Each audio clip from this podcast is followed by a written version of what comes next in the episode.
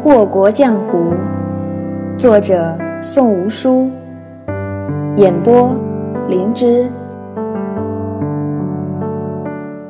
第五十章：神女又倾心。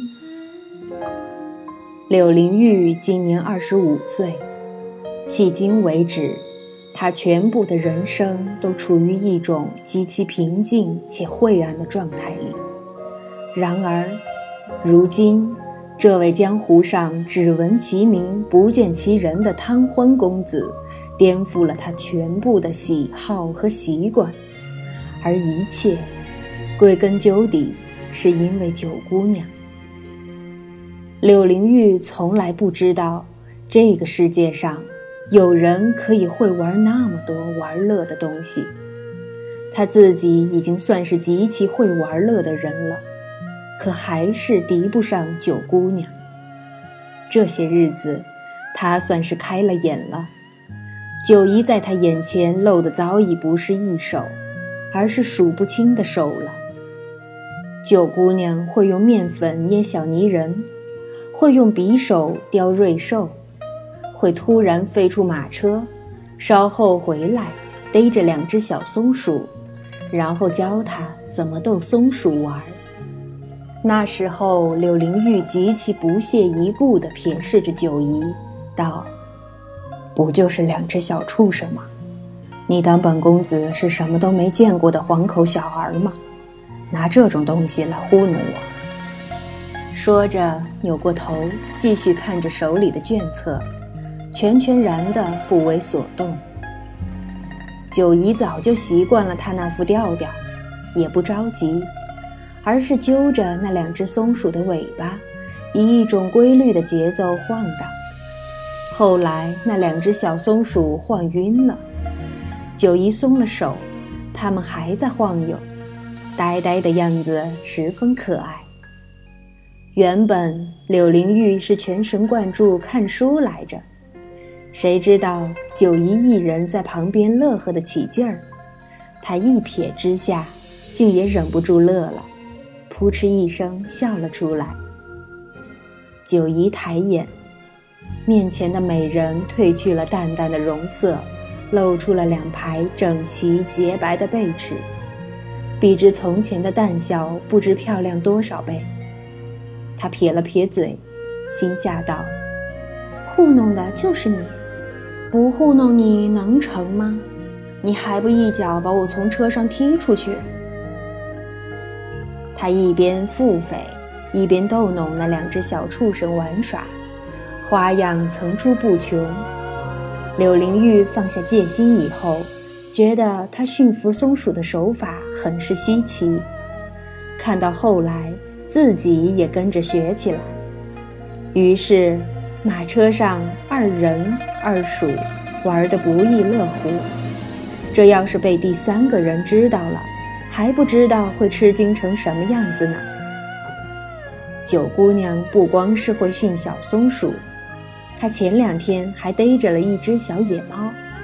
趁着柳公子看书累了，休息那会儿，她教那小猫跳舞。柳灵玉一觉醒过来，对上的是一双碧绿的猫眼，猛然之下还被惊着了似的站起来了。九姨在一旁打着拍子，然后那小猫就扭起腰来，两只前爪还顺着道摆了摆，连尾巴都是跟着拍子动作的。柳灵玉惊疑地眨了眨眼睛，歪着脑袋看了那猫儿许久，终是忍不住问道：“你早就带着的？”九姨一愣，拍子停了。那猫立刻趴在桌子上喘气儿，还做了个打哈欠的动作，真的跟人一样。你一早就算计好了的吧？柳灵玉见九姨不答，懒懒的又问了一遍。九姨吐了吐舌头，这才挠着脑袋道：“怎么能这么说呢？我哪敢算计柳公子啊？我这不是看你不高兴吗？”想着法子给你解闷儿的，他又不是野人，要把小猫弄得这么乖巧，自然也是要好些时候的。柳灵玉冷哼了一声，道：“有这些闲空，还不如好生安静的待着。老是这么闹腾，本公子可没你那么好的精神头。”柳灵玉这是说的实话，他重伤初愈，舟车劳顿，再加上本身体质虚弱，不比九姨强健。九姨这下不说话了，头一低。眼一垂，乖顺的跟一旁的猫儿有的一拼。他要是梗着脖子顶嘴，柳灵玉还有法子应对。反正比刻薄尖酸，柳灵玉认第二，没人敢认第一。可九姨那副委屈兮兮的样子一露出来，柳灵玉没辙了，暗叹了一口气。柳公子挥了挥手道。行了行了，装副可怜相给谁看呢？扮猪吃老虎，你干的还少吗？江湖上有多少人是死在这人伏低作小的姿态之下的？柳灵玉都不一定算得过来。被戳穿了的九姨一把搂住桌上的小猫，扁着嘴道：“耍猴的看官还得打赏个几文钱呢。”我这里费尽心思讨你欢心，你还这副德行，真是不识好人心。他嘀嘀咕咕的时候，声音自然是放得又小又低。可柳灵玉是何等样的耳力，能听不出这个？一拍桌子，柳灵玉横眉冷对，喝道：“长本事了还？”柳灵玉自小是千金之子的待遇。年岁渐长，又因了手段狠毒而备受众人敬畏，从来没有谁敢对他说个不字。他这些日子以来对九姨已是纵容再纵容了，连规矩什么的通通都不管了。可这人还就是得寸进尺的典范，越发的放肆了。这要是搁在从前。柳公子稍微冷下眼色，九姨估计就得抖得跟筛糠似的了。可现在他才不怕呢，他也算是明白了，眼前这个人，那是个刀子嘴豆腐心的，纯粹的纸老虎。九姨在这马车上闹腾的时候多了去了，不久前的那个把戏，他一时大意没变成。茶水泼在了柳公子的书上，柳公子也不过只是淡淡的扫了他一眼，继而抹干净书册，就该干嘛干嘛去了。所以要你求他，他没有不答应的道理。既然对柳公子有了深层次的认识，那么九姨在此时此刻十分大胆地抱着小猫窜出了马车。什么事儿？等柳公子气消了再说。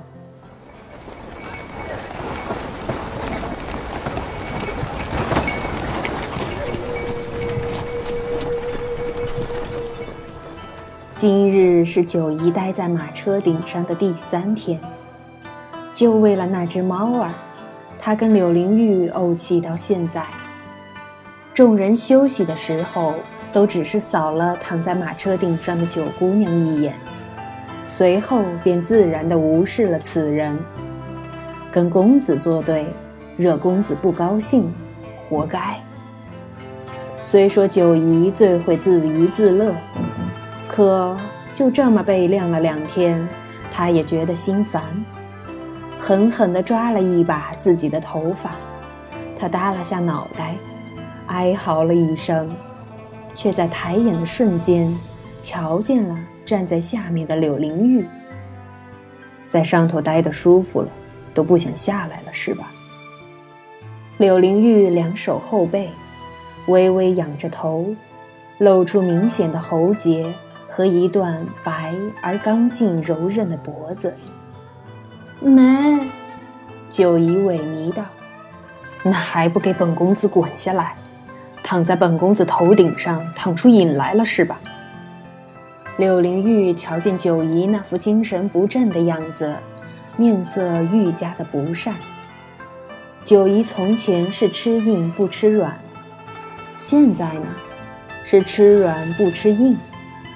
柳灵玉没好脸色，他心里那执拗劲儿又上来了，扭过头就是一句：“居柳公子之上，乃是本姑娘日夜所想，如今得偿所愿，幸也。”眉庄兰场原本是事不关己的，躲得远远的。听到九姨的说辞，脸都白了，尤其是兰场，紧张的都有些不知所措。亏得眉庄按住他，要不然他就冲上前去了。柳灵玉则是一愣，定定地看了九姨好一会儿，这才开口道：“好，好，好。”九姑娘果然好胆色。她一连说出三个“好”来，听上去却是一点儿也不好，反而有些气急败坏的意思。眉庄，取鞭子来。从来淡淡的柳公子，如今怒了，抬手的时候竟然在发抖。九姨在高处俯视着柳灵玉。男子雪白的面庞因了怒气有些发红，秀丽的眉目上扬了去，竟堪堪生出几分英气和威势。只眨眼的功夫，眉庄就把鞭子双手呈上了。柳灵玉接过鞭子，抬手举了好一阵子，终究是下不去手，一使劲儿。就把那精致非凡的蛇皮鞭扔出老远，然后一声不吭地转身进了马车。眉庄看了兰场一眼，没说什么，二人相携上了后面的马车。九姨趴在马车顶子上，心里扑腾好些时候才平静下来。吓死她了！柳灵玉要是真的怒了。那这一顿鞭子可不是说笑的。又过了一炷香的功夫，柳灵玉就待在马车里，也不启程，周遭陷入死寂。九姨在上头待久了，莫名的生出些许的歉意。柳灵玉那么心高气傲的人，要向他低头，太难了。他方才是想要叫他下去的吧，而他呢？唉，怎么就那么别扭呢？又挠了挠头，九姨无奈的跳下车顶，钻进了马车里。柳灵玉手里头拿着本《金刚经》，他知道那人进来了，可他现在实在是没那个心情搭理他，而且。他怕自己看见那人遏制不住火气，就废了他。柳公子，您书拿到了。九姨无奈道。柳灵玉下意识地看了看书，没反。呵呵。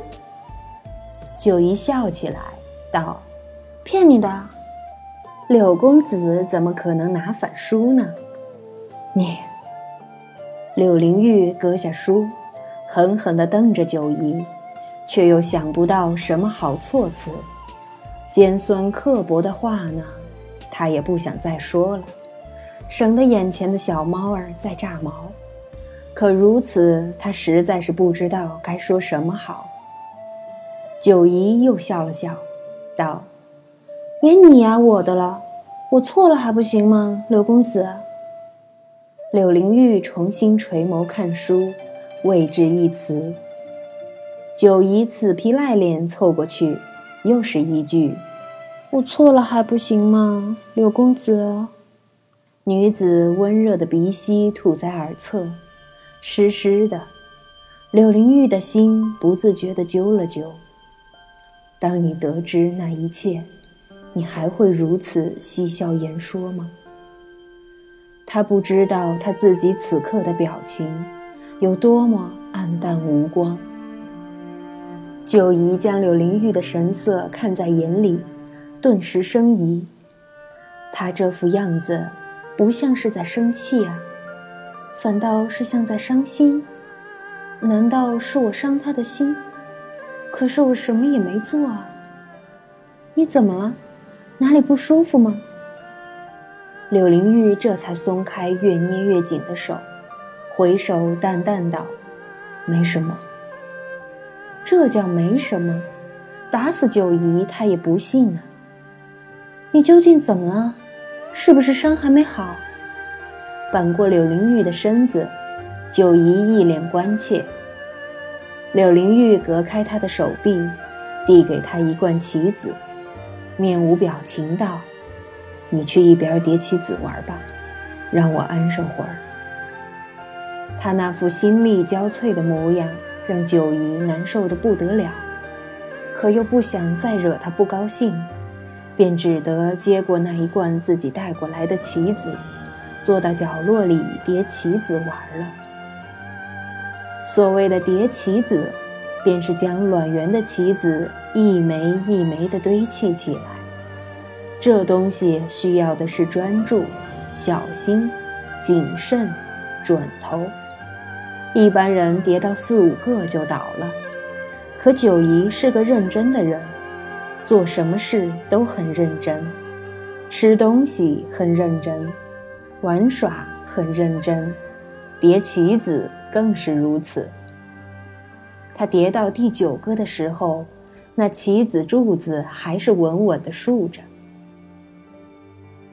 柳灵玉此时看佛经，那根本就是个幌子，看到后来实在是看不进去了，干脆支着下巴。看着九姨叠棋子，女子深刻的面容柔和了许多，从侧面可以看到那格外高挺的鼻梁和深邃的眼窝。